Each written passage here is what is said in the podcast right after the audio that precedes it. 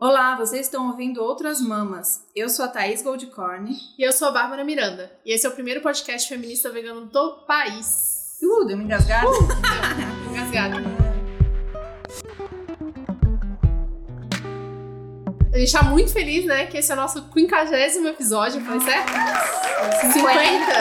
É um marco pra gente, com certeza. E somos mais felizes ainda de estar aqui, nesse lugar maravilhoso. Thaís introduz que você tem a experiência prática aqui do local. A gente fala tanto nesse podcast, né, em luta, em bater no governo, derrubar o patriarcado, salvar o planeta, mas a gente também fala em reconhecimento das nossas forças, a importância do cuidado individual, nosso fortalecimento. Então a gente quer saber hoje, vai ser uma pergunta básica, eu quero saber se todo mundo aí tá gozando direitinho e aproveitando todo o poder do seu corpo, porque eu mesma achava que tava arrasando e essa semana a gente veio conhecer um negócio chamado terapia orgástica aqui na Casa Prazerela. Não sei se vocês já ouviram falar. Eu acho que sim, né? A gente já tinha visto quanto tem? Tem um ano? Dois. O, o vídeo da Jojo. Tem um ano. Um Tem um ano. Tem um ano que eu vi um vídeo da Jojo e a gente vai colocar tudo, linkar tudo, e a gente vai relembrar o que a gente ouviu ali, pra agora vir com a, com a experiência prática, que é um processo de desenvolvimento terapêutico, a Mari vai explicar melhor. Então, o lugar que a gente tá hoje é a Casa Prazerela, que é um núcleo de sexualidade positiva e bem-estar da mulher. Mariana Stock é a fundadora da iniciativa. Ela compartilha conteúdos no Instagram dela sobre prazer, masturbação, sexualidade, anatomia, orgasmos. E ela vai estar aqui com a gente hoje. A gente tá na casa dela, inclusive, na Casa Prazerela. E é muito, muito prazer estar aqui. Eu estive aqui semana passada e ao longo do episódio eu vou contando pra vocês se eu conseguir, gente, traduzir em palavras. A sorte que a Mari tá aqui, ela vai conseguir me ajudar, porque eu ainda tô assimilando tudo que eu vivi aqui. Mas eu quero muito dividir com vocês, porque foi transformador e, e está sendo ainda. Então, primeiro, Mari, muito obrigada por isso, por ter proporcionado eu viver isso, essa mudança. Tinha outra Thaís que entrou naquela portinha aqui e saiu outra. E isso é muito precioso. E muito obrigada por estar aqui conversando com a gente. Então, eu vou pedir pra você se apresentar e falar um pouquinho dessa história, dessa casa e do seu trabalho. É um prazer estar aqui, obrigada pelo convite. Eu sou a Mariana Stock, sou fundadora da Prazerela, sou psicanalista.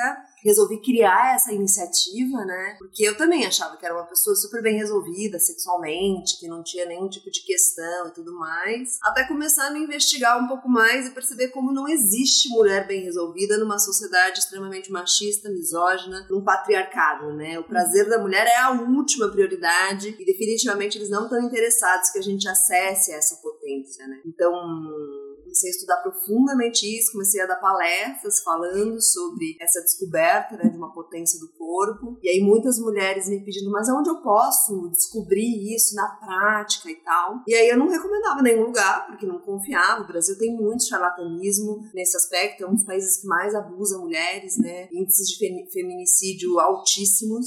Então, eu não ia recomendar um lugar para as mulheres experimentarem algo da sexualidade que eu não confiasse extremamente. Então, eu resolvi abrir esse lugar, que é a Casa Prazerela, onde a gente oferece cursos, vivências e especialmente a terapia orgástica, né? Que é essa possibilidade da mulher viver na pele toda a sua potência, que historicamente a gente tem migalhas de prazer, a gente se contenta com o miserável, né? Porque disseram pra gente que era sobre isso. Então, não é só sobre prazer no sentido hedonista da palavra, né? Mas a hora que a gente começa a entender um pouco mais, né? Que sexualidade é vida, sexualidade é ter corpo, e essa possibilidade fisiológica da gente ter muitas descargas libidinais tem uma ligação direta com o despertar para a vida. Assim, não é só sobre dar uma gozadinha mecânica como muitas vezes os homens fazem, porque a gente tem esse referencial do prazer masculino, né? Então muitas vezes a gente tenta se assemelhar a eles. E o que a gente vive aqui é uma outra descoberta de algo que não tem comparativo. O que a gente vive aqui, né, quando a gente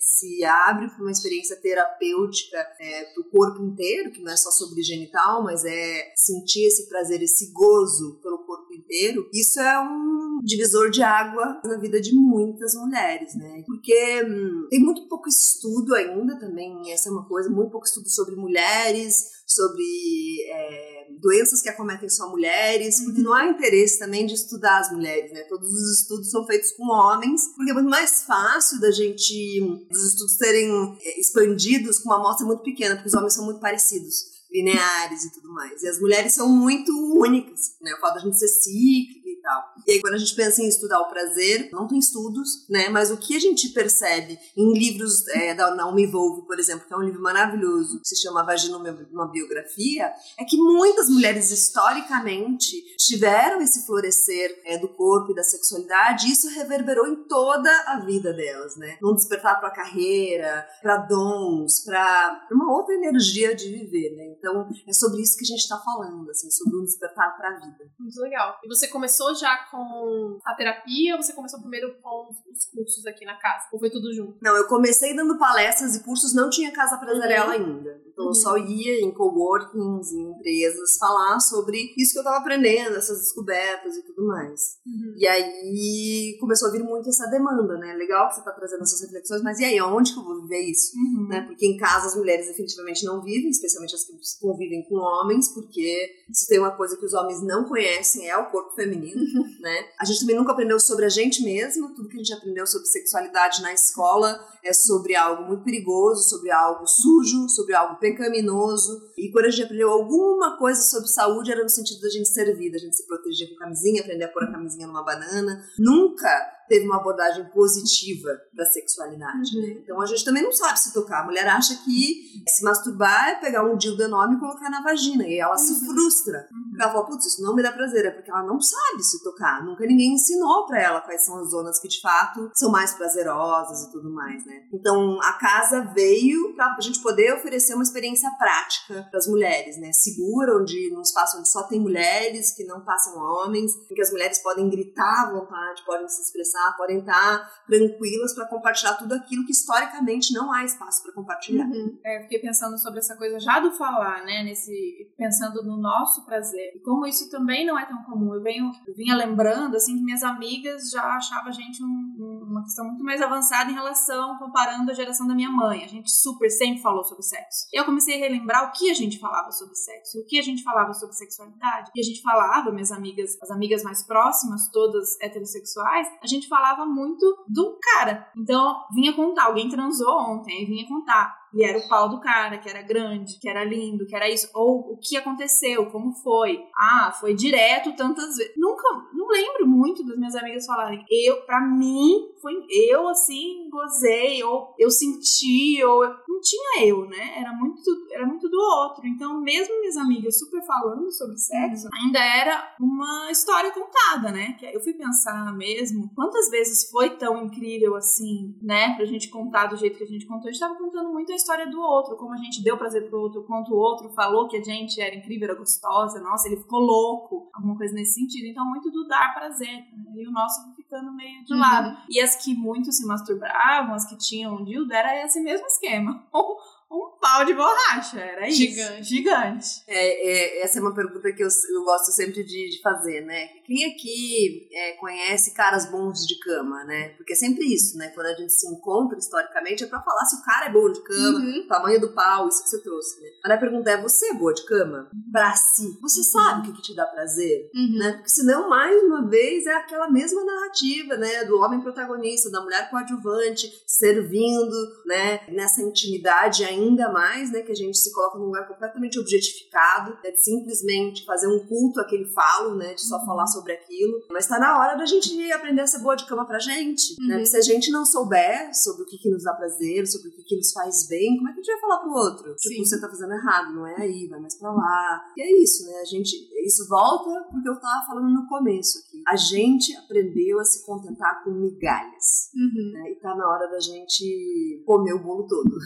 E a gente tá sempre nessa posição meio retraída, de não poder falar, porque o cara pode se ofender, não sei o quê. Então a gente fica sempre tipo, ah tá, deixa ele fazer ali, depois quem tá bem resolvido, depois eu me resolvo de alguma forma, né? Eu lembro que uma amiga minha, quando decidiu que ia perder a virgindade com o namorado dela, foi falar pra mãe dela que elas têm uma relação super de boa nesse sentido. E a mãe dela falou: Filha, se ele não fizer você gozar duas vezes, pode terminar.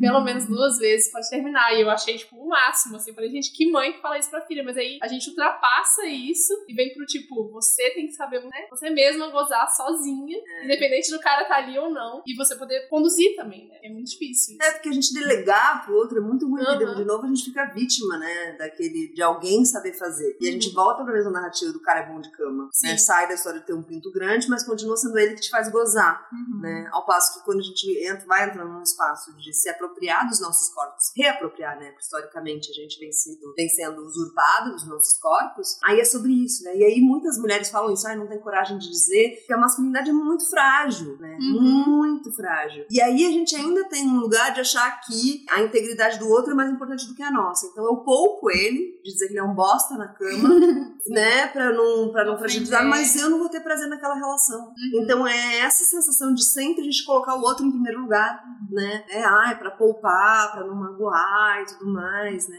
Então, eu acho também que, claro que não é esse o jeito de dizer que você é um bosta na cama, que óbvio que você vai romper, que você vai, né, vai quebrar esse vaso e não vai ter mais volta. Mas eu acho que tem muitas formas da gente mudar uma narrativa da intimidade sexual num relacionamento que está há muito tempo acontecendo. Né? Então, o que eu digo é, a gente pulou um capítulo fundamental nessa história, que é sexualidade. A gente foi direto para sexo. E sexualidade é um, sexo é pelo menos dois. E a gente pulou o capítulo um, que é sobre a gente. E a gente foi direto para dois. Então, eu acho que assim, a gente precisa voltar umas casinhas para entender sobre sexualidade. É o que a Prazerela oferece aqui. Falar sobre sexualidade. A gente não fala sobre sexo. Uhum. Não tem nada a ver com sexo que acontece lá em cima, né, Thais? Nada a ver. Então, uhum. é sobre isso. E aí, uma vez que a gente gente vive esse processo da individualidade, a gente pode ter relações sexuais muito melhores. Uhum. E daí a gente voltou para esse capítulo 1, que é a base Sim. da história, para saber sobre a gente, para depois a gente poder ir para uma relação sexual e poder compartilhar, não só ser um objeto ali que pode ser usado, né? E aí para a gente poder ter relações melhores, essa conversa sobre sexualidade tem que preceder a cama. Tem que estar tá antes, tem que estar tá no, no parque, numa caminhada, falar sobre as coisas que tem aprendido,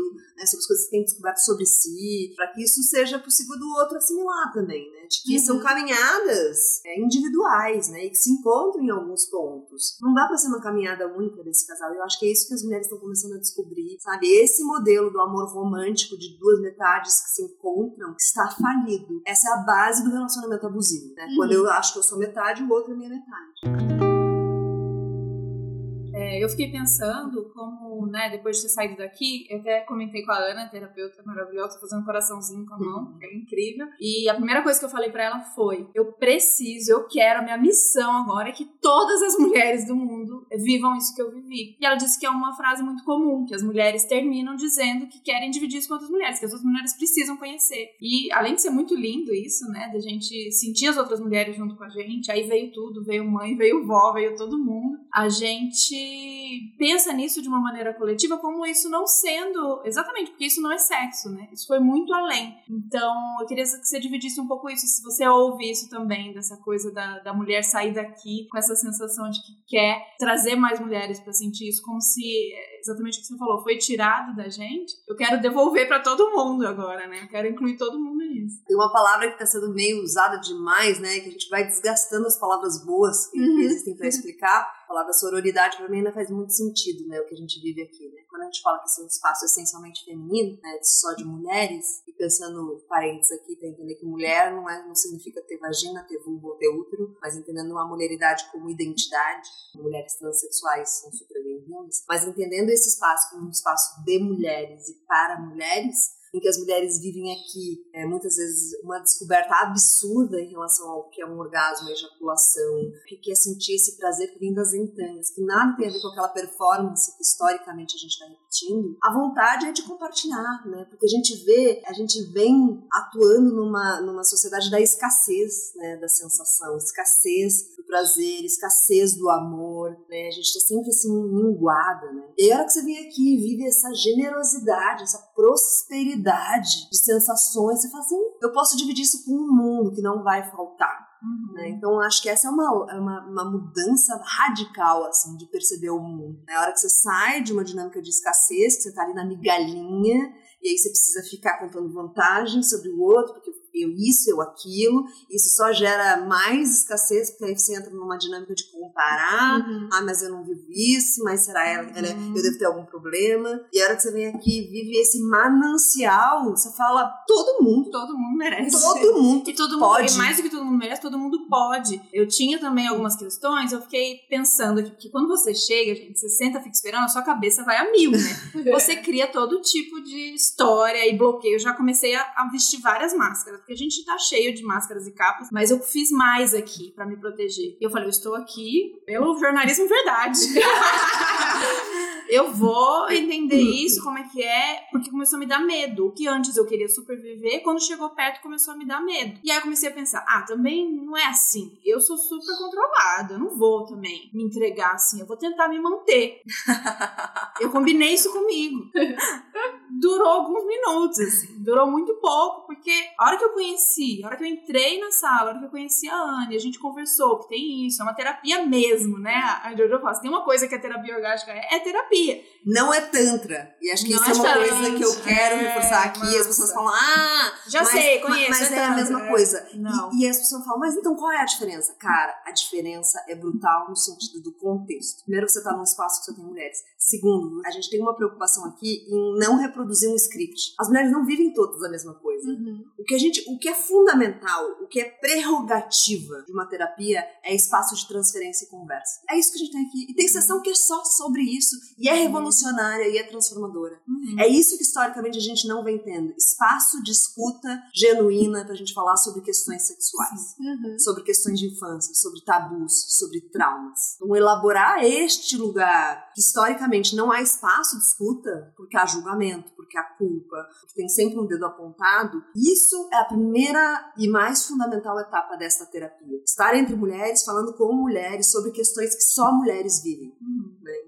Por isso eu reforço muito isso. E é claro que depois, na parte da massagem em si, tem muitas técnicas que são desse neo-tantra, né? Que, que nem é o tantra. E eu digo que esse, esse tantra no Brasil é perigoso, assim. Eu acho que tem um, um lado que pode ser até desrespeitoso com a filosofia milenar tântrica. E tem milhares de anos que fala muito mais do que sexualidade. E a gente resume tudo aqui a uma massagem. Então eu acho que assim, esse é um cuidado, né? Uma outra coisa que a gente dissocia completamente dos processos que são vividos aqui, isso aqui não tem nenhum cunho espiritual, nem religioso, nem ideológico. Você não precisa acreditar em nada, você não precisa ter nenhum tipo de crença e ideologia para você viver a potência do seu corpo. Né? Porque essa é uma outra estratégia, né? De novo delegar, de novo falar que é a Kundalini, que é o chakra, que é isso. E a pessoa que não acredita nisso, que é Não cética, vai. não vai. Não vive, porque Com ela fala, certeza. putz, se depende disso pra eu gozar, tem então nada a E isso aqui a gente não, a gente, assim, você não precisa acreditar em nada. E a gente recebe aqui desde mulheres que são do candomblé,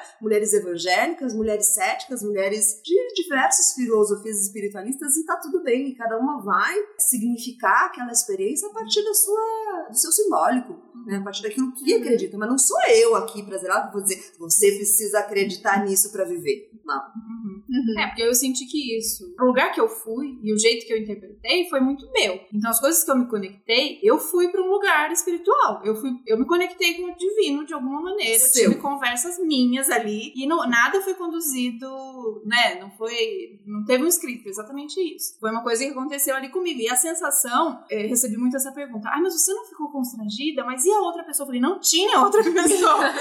né? E aí, pra, pra vocês entenderem, tinha. A terapeuta tava lá o tempo todo, mas não tinha. Pra mim, eu estava sozinha o tempo todo e foi muito eu. Foi sobre mim o tempo todo e eu estava sozinha. De fato, eu consegui Tirar mesmo. todas as máscaras, aquela, todas que eu fui vestindo, subindo na escada, todas saíram e eu realmente estava sozinha naquela sala. De fato, pra isso acontecer, né, pra essa viagem que você viu acontecer, precisa desse espaço de confiança e transferência. Uhum. Você precisa saber que ninguém vai entrar naquela sala, que ninguém vai te abusar, que ninguém vai te machucar. Então, assim, como é que, historicamente, numa sociedade em que a gente está sendo diariamente abusada, estuprada, violentada, a gente vai encontrar um espaço em que a gente, de fato, Confia. pode confiar? Uhum. E isso é, é, é prerrogativa. Pra viver isso que você viveu, que as mulheres vivem aqui, é ter a garantia que eu tô num espaço seguro, que eu tô diante de uma pessoa que sabe o que tá falando e o que tá fazendo. E aí, pra eu poder viver isso, que é, é o que as pessoas falam aqui. Cara, chegou um momento que não existia mais sala, colchão, Nada. terapeuta. Nada. É só sobre essa viagem. Teve uma senhora que veio aqui de 70 e tantos anos que ela fez uma, metá- uma metáfora que eu achei assim, ela saiu emocionadíssima, me abraçou e ela falou: Eu naveguei por mares que eu nem sabia que existiam dentro de mim.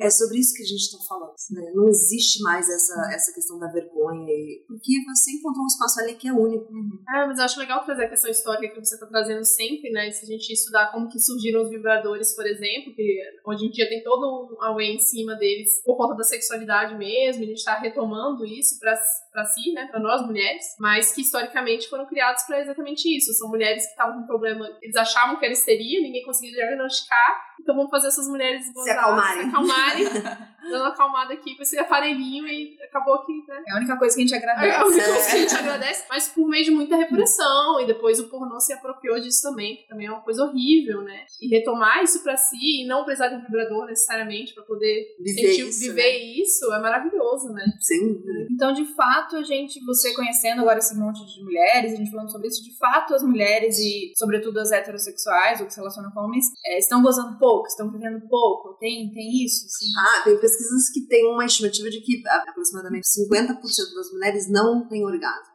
Mas assim, eu duvido muito dessa estatística. Porque a mulher que não tá tendo orgasmo, ela muitas vezes não fala. Ela, uhum. vai, ela tá na dinâmica da performance. Uhum. Então, pra ela, o orgasmo é aquilo. Então, eu acho assim, eu acho que a maioria ainda não tá vivendo isso. Porque não sabe, porque não tem uma educação para isso, porque tá reproduzindo a narrativa do pornô, que é a institucionalização do estupro, da penetração uhum. por todos os poros dessa mulher, que é usada, abusada e depois jogada fora, né? E a gente muitas vezes entra nessa, nesse lugar, né? De ficar ali performando do sono. Então, é, sem dúvida, as mulheres heterossexuais estão gozando pouco, né? Mas eu acho que isso está mudando. Eu acho que eu sou muito otimista, senão não estava com uma iniciativa como essa. Uhum. Eu sinto cada vez mais mulheres chegando, cada vez mais mulheres interessadas, cada vez mais mulheres dispostas primeiro a escutar algo novo. Né? Tem muitas mulheres que me seguem hoje que compartilharam comigo que disseram, cara, quando eu comecei a te, te seguir, eu falei, que maluca é essa? que tá falando essas coisas. Então tem um julgamento, né, que precisa Sim. ser rompido, que você precisa, né, flexibilizar ali para você poder acessar outros lugares. E eu sinto que isso está acontecendo, as mulheres estão percebendo, né? Vocês falam muito de política no podcast de vocês, e eu sinto que o que é tangível, o que é visível, é um momento forte da ultradireita, de um momento conservador. Mas eu sinto profundamente que isso é uma resposta a um movimento invisível, mas muito forte, né? De uma libertação, de uma ampliação de consciência, de um movimento de mulheres que, cara, que não vão dar mais nem um passinho atrás. Uhum. Né? Uhum. Então, eu sinto que, que eu acredito nesse invisível que está acontecendo, porque esse invisível está acontecendo aqui. Eu uhum. vejo, sabe? Então é isso que me dá esperanças para, em tempos nefastos, é, ter energia para seguir. Né? E acho que o primeiro passo é a gente falar do nosso corpo e da anatomia, né? Eu, as piadas que eu faço, quantos, quantos anos você tinha quando você descobriu que vulva e vagina não é a mesma coisa? Não é a mesma coisa. Velha. A gente, velha já. A gente não fala sobre isso e é. Depois eu fiquei, não sei onde eu ouvi, não sei se foi você ou quem falou sobre isso, como é interessante também para essa lógica do pornô, para essa masculinidade, que a gente seja só o buraco, buraco. né? E que seja essa vagina, porque o importante é a penetração. Então, tudo que tem para fora disso, que seriam os lábios, o pelo, e o resto é a mais, inteiro, e o resto né? do corpo inteiro é a mais, tá atrapalhando, né? É, então, retomar essa, esse primeiro conhecimento e entender que o nosso, o, todos os pedaços no nosso corpo e o que ele é, conhecer, né? A, a, o exercício do espelhinho mesmo, assim, básico, primeira coisa. E estudar mesmo, que a gente não via nos livros da escola, mas é, hoje a gente tem desenhos, ilustrações, tem. Como é que é aquela. Aqueles modelinhos? Os modelinhos. Os, ai, coisa mais linda. É. Tem aqui, aqui na casa tem. Aliás, gente, se quem for de São Paulo, vem pelo menos conhecer, né, Mari? É, exatamente. Menos, se você ainda tá insegura, primeiro não fique, conversa comigo, que eu todas todos os passos que eu passei de insegurança, eu converso com vocês. Mas vem conhecer essa casa que é deliciosa. E aí, então conhecer o corpo, né? Acho que é o primeiro passo. A gente não fala sobre isso muito. E, e acho que isso, né? Esse é um dado, né, que é interessante para essa sociedade patriarcal que a gente entenda o nosso genital como um buraco. Isso tem reflexos muito absurdos, né? Uma das cirurgias estéticas que mais crescem é a ninfoplastia, que é a redução de lábios internos e lábios externos, porque isso a gente também tem padrão, né, de, de Uhum. vagina e não de vulva, né, porque a gente não entende o que é vulva, então a gente acha que todo esse relevo externo, que de fato é o que é relevante, né, então o nosso relevo é o relevante, a gente não sabe sobre isso, a gente acha que o certo é não ter relevo ali e a gente está eliminando isso, né, eliminando toda a nossa sens- sensibilidade em função de um padrão, né, da gente achar que a nossa vulva né, não está comparável à mulher do filme pornô, que não é rosinha, né, e acho que uma das coisas fundamentais é a gente entender essa diversidade, né, gente conseguir educar um olhar para a beleza, porque historicamente a gente não educou esse olhar, então acolher, se acolher, né, a primeira vez que você põe um espelho lá e vê a sua vulva, vai dar um irque, vai dar um, ah, você nunca olhou, você não tem um, um- um olhar educado, né, para ver beleza ali, então é um trabalho de disciplina. Não Você podia olhar, né? é, de você fazer isso diariamente, semanalmente, e ir fazendo uma- um exercício de compaixão ali, falando, cara, olha que bonito, olha que bonito, até você se convencer, né, de que você é linda, de que, de que seu genital é lindo. E você falando, lembrei de uma conversa com o pediatra da Malu, a gente entrou numa, numa discussão sobre psicanálise, sobre sexualidade e tal, e aí eu tava falando que Freud, nessa parte, ele teve partes incríveis, né, de descoberta, mas teve uma parte que ele errou rudemente, que é a história de, de falar que as mulheres são invejosas, né, porque não tem falo, né, que descobrem-se Uhum. é, muito cedo invejosas com a ausência de falo. E aí tava conversando isso com o Kaká, que é o pediatra da Malu, ele falou assim, mas ninguém fala da coisa mais óbvia, né, que é a inveja dos homens em relação às mulheres. Uhum. E que a gente chegou onde chegou nessa estrutura, né, desse patriarcado, isso aí é, é mi- meu entendimento, não foi ele que disse. Mas nessa estrutura do patriarcado é uma grande resposta a essa inveja absurda das mulheres deusas, né? Que a gente é muito deusa no sentido de ser cíclica, de ser muito parecida com a dinâmica da natureza da terra. A gente ter essa capacidade de criar, de gestar, de parir, a gente amamentar, a gente ser multiorgástica. Isso tudo são elementos que fizeram com que esses homens tivessem muito medo das mulheres. Tem um livro muito incrível que é a história do patriarcado, uma história da vulva. É um livro em quadrinhos que fala é, uma história da vulva versus o patriarcado, em que explica justamente esse interesse excessivo dos homens por conhecer a natureza e a anatomia da mulher. Então, todos esses achados, né, de que a mulher tem vagina, não tem vulva, de que das glândulas, né, que a gente chama essas glândulas pelo nome dos médicos que fizeram uma carnificina com as mulheres para descobrir glândula de Skinny, e aí ganhou o nome do médico, que é o Skinny, glândula de Bartolin, que também é o nome do médico absurdo que foi lá e sem nenhum tipo de anestesia abriu aqueles corpos. Então, a gente está historicamente é, sendo consumida por esses homens por esse medo que eles têm da gente, né? Então, como a mulher é essa esse ser que é pouco explicável, que vive um ciclo, que é capaz de parir um bebê, de criar um bebê e tudo mais, os homens foram ficando meio intimidados, tipo, que porra é essa? O que, que tá acontecendo? E aí a ferramenta deles foi, vamos vamos fazer elas acreditarem que menstruação é um saco, vamos fazer elas acreditarem que o parto é um castigo, vamos fazer elas acreditarem que ser mulher é um saco. Que elas são inimigas. Vamos fazer elas acreditarem que mulheres concorrem. E isso sendo dito há milhares de anos, chega uma hora que a gente acredita. Sim. Né? Então, é, acho que é isso. Assim, esse foi um clique. Cara, a gente está vivendo o resultado de uma grande inveja coletiva dos homens em relação às mulheres por séculos e séculos e séculos e séculos. Mas chegou, acho que a gente está virando essa chave. Eu sinto profundamente que a gente entendeu. Tipo, cara, Tipo, olha esses caras, pelo Não. amor de Deus. não contaram pra gente um monte de coisa que a gente agora tá descobrindo. E né? eles estão perdendo a potencialidade deles, como homens também, né? Porque Esse é, no- no Essa, mascu- contas, essa masculinidade frágil é baseada neste poder, Uhum. né? nesse poder que usurpa o poder do outro. Né? É. Quando a gente fala de potência, é outra coisa. Né? O poder, para existir poder numa relação, precisa um estar numa su- uma, uma posição de onipotência e várias pessoas submissas a esse poder. Quando a gente fala de potência, a potência de uma potencializa a potência de outra Uhum. né? E é isso que a gente tá falando aqui, de sair de uma narrativa de poder, e por isso os homens estão entrando numa crise profunda. Porque o que são homens sem poder? Nada. Não sobra nada. Porque o único jeito que eles sabem, historicamente, nesse patriarcado, eles foram ensinados que o lugar deles é um lugar de poder, né? E aí o que a gente tá vendo é que, assim, cara, não vamos mais dar poder ao outro, né? A gente pode até dividir, é, compartilhar potência, né? Agora, poder não faz mais sentido. Uhum. O padrinho é o, aquele que tem ali, a origem É. do mundo. A origem do mundo, uma história da vulva versus o patriarcado. Num dos vídeos da Juju, quando ela vai contar o relato dela, ela fala uma coisa que eu acho muito interessante, que eu, a Thaís não tinha visto, ela foi assistir ontem, eu comentei com ela. O título do vídeo é Gozei não foi sexy, né? E eu acho muito bom isso, que é tipo, você chegar nesse ponto em que você não controla nem o som que vai sair do seu corpo, sabe? Que é uma coisa meio. Esse é o, a animalidade que a gente tem da nossa máxima potência, né? Quando eu, eu vejo as pessoas falando de que, tipo, algumas pessoas falando, ah, sexo é uma coisa instintiva, animal, eu falei, mas de que sexo você está falando? Porque é exatamente isso, é do, é do automático, é só da vontade ali da libido, ou é o que todo mundo vai alcançar a sua potência máxima como animal e ser vivo como somos, né? E vendo o vídeo da Jujut, eu remeti muito aos vídeos de parto que eu já tinha visto, de alguns partos bem naturais mesmo, em que as mulheres urram, né? Elas não têm esses gritos histéricos que a gente está acostumado a ver no cinema, mas é muito parecido pelo que a Jujut descreveu, né? Eu não fiz a terapia orgástica, eu já tive momentos muito parecidos a isso, mas sempre tem a limitação da cabeça, né? De o que estou fazendo uhum. na hora do ato. E é muito interessante ver essa paralelo com o parto, né? De que a gente alcança momentos muito similares, gozando e parindo. E conheço algumas mulheres que tiveram parto orgástico, por exemplo, que é muito interessante também, como que a gente chega nesse ponto, né? Sabe que a minha, a trajetória minha, eu fui fazer uma massagem tântrica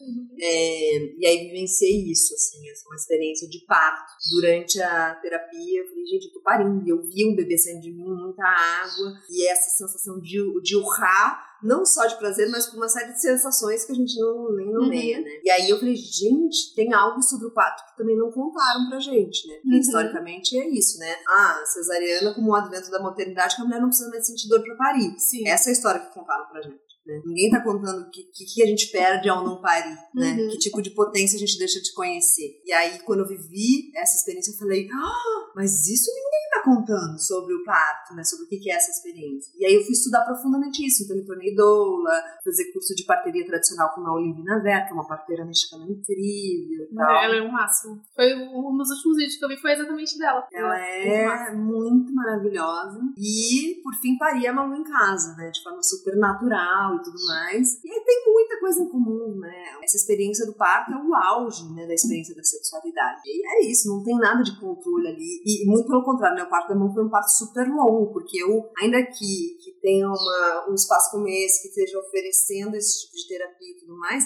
sou uma pessoa extremamente cabeçuda, sou uma pessoa que hipervaloriza o cognitivo, que historicamente uhum. estuda, estuda, estuda, estuda e precisa entender as coisas. E isso jogou muito contra o meu parto. A Malu, meu parto durou 24 horas. E durou isso porque eu tava ainda tentando controlar e entender a experiência. Foi só quando eu desisti, né? Falar assim, eu não tenho mais o que oferecer aqui, que aí o parto andou e aconteceu, porque ainda tinha um lugar ali de tentar uhum. fazer essas associações e insights, a, cabeça joga contra, uhum. né, essa experiência do.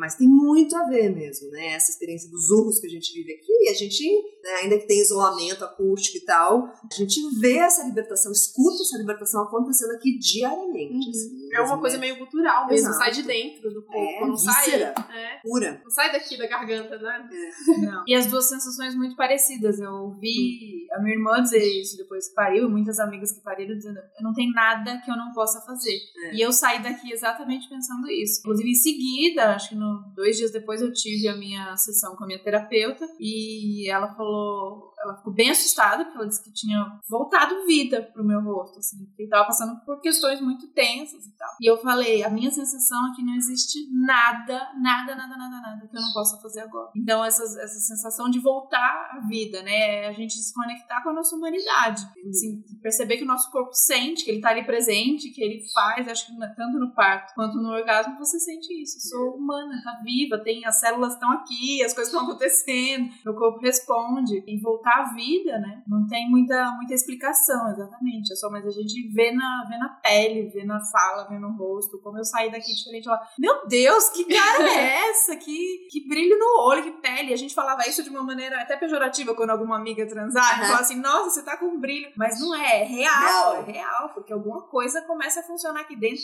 Eu fiquei imaginando as minhas células conversando, falando, ela tá viva, galera! Ganhamos! Eu tive uma epifania esses tempos ali no jardim com meu marido e tal. Falei, ah, isso aqui é uma casa de parto de orgasmos. Um monte Ai. de parteira de orgasmos aqui, porque é isso, né? Parteiras aqui que dão passagem a essa vida que você tá Uhum. falando. É muito doido, porque eu comecei a me interessar por isso e pela minha própria sexualidade quando minha irmã virou dor. E aí ela começou a me mostrar, eu sempre falei, não, não quero ser mãe, não sei o quê, não quero ver vídeo de parto, mó nojento, aquela, o clássico, né, Uhum. da, da negação da própria. E aí comecei a assistir, comecei a achar muito. Quando eu vi os partos como eles são, né, como eles deveriam ser, as mulheres na sua potência máxima, eu falei, caraca, que doideira. Talvez seja interessante isso. E aí eu comecei a pesquisar minha própria sexualidade, assim, foi uma conexão meio que ao mesmo tempo. E é muito interessante ver esse percurso, né? Em geral, a gente separa, né, é, em função dessa, dessa influência super forte religiosa, judaico-cristã, Uhum. a gente separa a maternidade de sexualidade. Uhum. A gente separa parto de, de- da experiência sexual, né? E o que a Naoli faz é falar, gente, para um parto acontecer, você precisa ter as mesmas condições para uma boa relação sexual acontecer. Uhum. Então você precisa de um ambiente íntimo, de um ambiente com pouco ruído, com pouca luz, um ambiente quente. E é tudo que você não tem hoje, né, dentro de um hospital. Sim. Então, imagina a gente transar num hospital, com um monte de gente olhando, mascaradas, com 17 graus, né? Aquela luz fria, né? Holofotes em cima de você. Sim, é? Será que esse sexo vai ser bom? Uhum. né? E aí a hora que você pensa, e é, é isso, assim, o parto é, é- é o auge, é o ápice da experiência da sexualidade. Então, para você conseguir viver isso, que nem bicho, que nem faz, você precisa se isolar, você precisa de um ambiente de confiança, você precisa de um ambiente de você, de você voltar a ser bicho, selvagem, intuitiva, saber o que você precisa fazer. Uhum. Porque a gente desaprendeu. E eu vi isso, assim. Eu fui para em casa e falei, tinha horas que eu falava, eu não sei o que fazer, porque a gente tá tão distanciado Uhum. dessa potência. E mesmo vivendo terapia orgástica, assim, é um, é um caminho assim, de desconstrução. E não é nessa vida que a gente vai resolver um passivo de séculos né, de Uhum. dominação. Mas acho que a gente precisa caminhar. É, a gente tá. Tudo de luta que a gente fala, a gente tá abrindo espaço para as próximas que estão vindo. Então a sensação é que a gente tá mesmo abrindo espaço para as próximas que vão vir. E nisso é uma coisa de honrar as que já vieram. Então por isso que vem muito mãe, vó e todas as mulheres que já passaram, porque a gente sente que a gente tá é, fazendo isso por elas também, né, gritando por elas e abrindo espaço para as próximas que vão vir. Então pensando muito nisso, né, nesse nosso jeito de querer incluir todo mundo e pensar na libertação das outras mulheres, é, você fala muito também de autonomia. Então, a casa é uma ferramenta maravilhosa para quem tá aqui, para quem consegue, mesmo que quem for de fora, faz a vaquinha, vem pra vir, vem pra São Paulo, dá um jeito, mas muito- não é o objetivo da casa e que você se prenda à casa, de que você bata aqui na porta da Mari toda semana e você 10 fique dependente 10 10 anos. anos. Daí eu sou É, da vocês falam muito sobre autonomia, né? Então, nesse processo, quais são as dicas que a gente pode dar? Porque eu tenho certeza que agora as mulheres estão tudo assim, eu preciso conhecer Viver isso, eu isso. preciso viver, eu preciso saber se meu corpo responde, que acho que tem essa dúvida, né? Às vezes eu olhava, não, mas é- com essa mulher foi assim porque ela já é mais bem resolvida. Ou ao contrário, ela estava tão presa que para ela foi fácil acontecer. A gente tenta jogar no outro, mas comigo não vai ser assim. Então, pra gente investigar o nosso corpo, quais são os caminhos? A gente falou primeiro já em conhecer, né? Espelhinho, anatomia, mas as dicas da gente ser responsável mesmo pela nossa masturbação, se o vibrador ele ajuda, se rola ficar viciada e aí fica dependente do vibrador. Queria que você desse essas dicas, então, pra gente começar a trilhar esse caminho juntos. Eu acredito muito que existe um caminho que é mais ou menos assim. Primeiro a gente abrir espaço para refletir. Esse é o primeiro passo. A gente não faz nada se a gente não abrir espaço para pensar, para ouvir de outras perspectivas e poder elaborar isso com novos elementos. Então, primeiro refletir. Né? Então, o espaço que eu abro, por exemplo, no meu Instagram, na minha rede social, é plantar sementinhas de reflexão, né? Sobre ler aquilo e falar, vai, nunca tinha parado para pensar. A segunda coisa, quando a gente parou para refletir, é começar a criar repertório para falar, para mudar uma dinâmica entre as amigas e começar a não mais falar do Paulo Caro, mas falar sobre si. Ah, eu experimentei isso, ah, descobri isso sobre mim, e começar a descobrir a diferença entre vulva e vagina. Então, começar a ter repertório para falar. Um universo só existe quando a gente consegue nomeá-lo. Enquanto a gente não consegue nomeá-lo, a gente fica né, naquela coisa meio amórfica, assim. Né? E depois que a gente fala, a gente precisa experimentar, né? Só depois que a gente fala que a gente tem espaço, senão a gente fica no julgamento. E aí a experiência é muito incrível, porque aí o corpo entra em toda a sua sabedoria histórica, né? Que não tem sido dada a devida valorização para essa experiência. E aí, dentro dessa, dessa dinâmica da gente refletir e falar, a gente precisa valorizar esses espaços de confiança e sororidade para a gente aprender. um pouco sobre a gente. Como que a gente aprende sobre a gente se outra já souber algo sobre ela, né? A gente funciona nessa dinâmica de espelhos. Uhum. É, eu vejo muito mais você do que me vejo. Porque, né, eu não tô me olhando aqui. Agora, a hora que você me conta uma coisa, eu, ah, isso reflete para mim e falo, e, e, sobre mim? O que, que isso pega em mim? Então, acho que ter espaços de diálogo é fundamental para essa libertação. Ter espaços de escuta. Então, encontrar grupos de apoio em que você possa falar sobre isso é muito importante. Afinal, a gente vive em sociedade, não somos ilhas. E depois essa experiência. A terapia orgástica é uma experiência que o outro te ajuda a levar lá, mas acho que tem uma experiência da autoestimulação que eu não gosto de chamar de masturbação. Porque a hora que a gente fala de masturbação, vem todo um referencial do homem. Como é que o homem se masturba, e a gente acha que é fazer como eles. E o que a gente tá falando aqui não tem nada a ver com masturbação. Porque o nosso referencial é outro corpo, é outra forma de agir, é outra forma de reagir, né? Então eu gosto de falar de autoestimulação. Mas para isso a gente precisa ter passado pela fase de refletir, de dialogar, para poder saber se autoestimular. Criar um ambiente pra gente estar tá disponível sensorialmente para sentir, né? Uhum. E aí, né, se tocar, se olhar, educar esse olhar para gostar da gente. Porque a gente também foi educado para não gostar, pra achar defeito, pra achar que a gente tá fora de um padrão, pra achar que a gente não merece ser amada. Né? Isso tudo tem a ver com autoestima de um outro ponto de vista, que não é mais do fio-fio, não é uhum. mais do elogio, mas é de um lugar da gente ir cultivando um espaço interno fértil para isso, né? E aí ter práticas de autocuidado, mas sem o objetivo utilitarista do orgasmo, porque senão a gente tá refém de mais uma marra. Agora tem que gozar, tem que ter orgasmo. Mas eu gosto de fazer essa diferenciação, é muito mais sobre gozar do que ter orgasmo. O gozar é muito mais amplo. A hora que eu falo de gozar a vida, a gente está falando de um âmbito muito maior. E quando eu tenho um momento de autocuidado, em que eu vou fazer algo que me faz bem, eu tô falando de gozo, né? Não necessariamente de orgasmo. Então eu vou ter um momento que eu vou ler o meu livro e que isso vai ser tão prioritário quanto dar banho na minha filha. Então, a hora que a gente consegue começar a priorizar esses momentos de fluxo, a gente começa a gostar desse espaço de autoestima, de autonomia, de autovalorização. Então, eu acho que isso é fundamental. E uma das coisas que a gente também percebendo isso, né, a importância de dar autonomia, é ensinar. Então, a gente tem uma aula aqui que é a aula de autoestimulação, que a terapeuta vai para uma sala, né, são duas horas também de aula, em que ela leva livros de anatomia para mostrar, depois tem uma aula é, com uma, uma vulvinha de mentira que ela mostra, depois a, a pessoa tira a roupa e ela mostra nela, ó, tá vendo aqui? Aqui é o seu clitóris, tá vendo aqui? Ó, quando eu estimulo aqui, olha o que você sente. Então, é uma aula que para mim a gente tinha que ter tido lá no começo da vida, uhum. né? Sobre assim, ó, tá vendo esse corpo é seu, tá vendo como você sente aqui? Sabe, uma aula de se experimentar, porque é isso, assim, não é sobre ficar refém da terapia orgástica. Até porque, é isso, ontem eu dei uma entrevista sobre isso também, ela fez a mesma pergunta. Ah, mas aí as pessoas não ficam dependentes? Não, porque as pessoas vêm aqui e percebem que não é sobre o outro, é sobre si. É isso que você falou, não tinha mais ninguém na sala, né? Agora a gente também dá ferramentas para essa pessoa saber por onde começar esse processo de resgate de si é importante, né? Então, acho que é isso, né? São duas vias para mim, um do coletivo e um da individualidade, né? O coletivo é fundamental, a gente tem esse espaço de escuta, de troca, uhum. de, de, confiança, e o espaço da, da individualidade, de a gente aprender sobre a gente para uma perspectiva que não é mais essa da narrativa da beleza estereotipada, que a gente está tão refém ainda, né? É interessante ver você falando sobre isso, porque também a gente, eu acho que nessa busca do autoconhecimento e pela terapia orgástica, por exemplo, ou quando você vai em casa fazer sua autoestimulação, você também percebe que tem os momentos, né? Que a gente percebe que fica muito mais conectada com o ciclo. Nessa, nessa minha busca pessoal, eu, eu, acabei comprando, na época eu não conhecia Casa Prazerela, eu nem morava aqui em São Paulo, eu acabei comprando aquele Oh My God, Yes, sabe? E eu gostei muito, eu queria saber o que você achava, porque eu achei muito bom, foi muito legal, porque são outras mulheres relatando e outras mulheres mostrando nelas mesmas, e eu ficava, tipo, olhando os vídeos e falava, gente, que incrível, sabe? Por que, que eu nunca, nunca...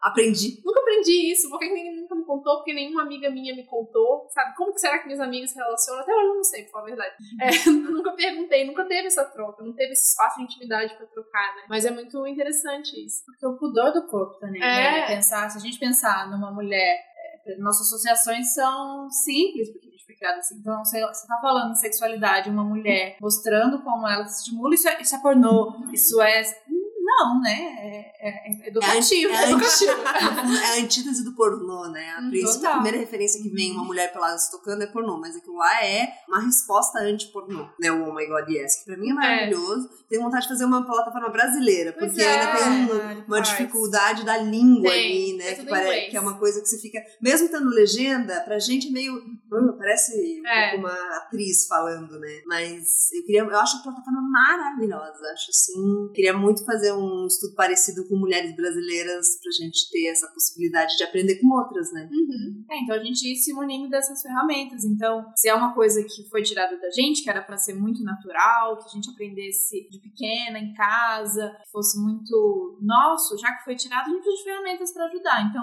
a casa é uma ferramenta, essa plataforma é uma ferramenta, mas conversar com as amigas é uma ferramenta, ouvir outras mulheres são ferramentas, sozinho em casa, treinando é ferramenta. A gente se munir dessas ferramentas que a gente vai precisar para quebrar tudo isso, todos esses gestos que a gente foi colocando, né? Eu senti isso, eu senti que muitas verdades que eu tinha e muitas amarras foram sendo desfeitas. Foi desfeita numa sessão, mas tem muito trabalho aqui que eu preciso fazer ainda, Sim. né? Ele é contínuo. Não, a gente não resolve nada, né? Acho que a gente precisa sair dessa lógica de querer resolver problemas, porque uhum. isso também foi o pediatra da Malu. O pediatra da Malu me dá muitas aulas, né? tipo, e aí, ela tava com alguma coisinha logo que nasceu e tal. Eu falei, como é que faz pra resolver? Ele falou: se você olhar pra sua filha como um problema pra ser resolvido, você acabou de ganhar o maior problema da sua vida. Então, acho que é isso. A gente tem que sair dessa lógica neoliberal de se ver como robô, né? De, de, de, de consertar, né? de resolver. E paga o conserto, né? É. Paga o conserto e resolve tudo. E, e, achar que, assim, ah, a gente tem uma fórmula mágica que pronto, vou viver terapêutica. Acho que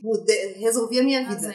Né? Não, não. Assim, isso aqui é só o começo. Assim, é só um. Ó, tem um outro caminho aqui pra você começar a trilhar. Uhum. Pra você começar a trilhar. É sobre isso, é sobre se ver ser caminhante na vida, né? E não sobre né, mais uma, uma atividade a ser cumprida, mais uma meta, mais um, um aspecto de produtividade. É sair da lógica capitalista e vir para a lógica do corpo?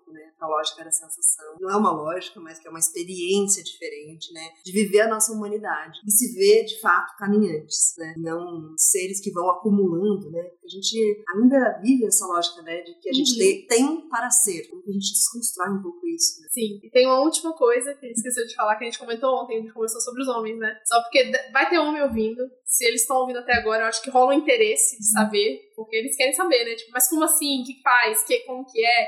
E aí eu contando pro meu companheiro e o companheiro da Thais fala a mesma coisa, mas aí eu, agora eu quero aprender, né? Pra saber como é que faz. E, tipo, exatamente isso. Não é sobre você, né? É sobre mim e o meu conhecimento. Você vai fazer a sua terapia pra você descobrir o seu. Pros homens, eu super recomendo Prazer Ele. É, sim. Que é o trabalho do meu companheiro, que ele tá falando uma outra lógica de homem para homem sobre desconstrução de masculinidade tóxica, sobre masculinidades mais fortalecidas, menos frágeis, sobre respeito, sobre reconexão com emoções primárias que os homens desde muito cedo também estão sendo reprimidos nas suas emoções, né? Porque isso é coisa de menina, coisa de menino. E acho que ele também faz um trabalho muito legal. Então, uhum, é, necessário. É, tem, os espaços é, de homens também são necessários para que eles Sim. possam fazer as construções necessárias. Cada um buscando o seu, é, né? Se, é. se resolve aí, a gente se resolve daqui, junto vai ser maravilhoso. Exatamente. Exatamente. E incentive, né, essa parceira. Se você for um tiver uma parceira mulher, incentive também sua parceira a buscar isso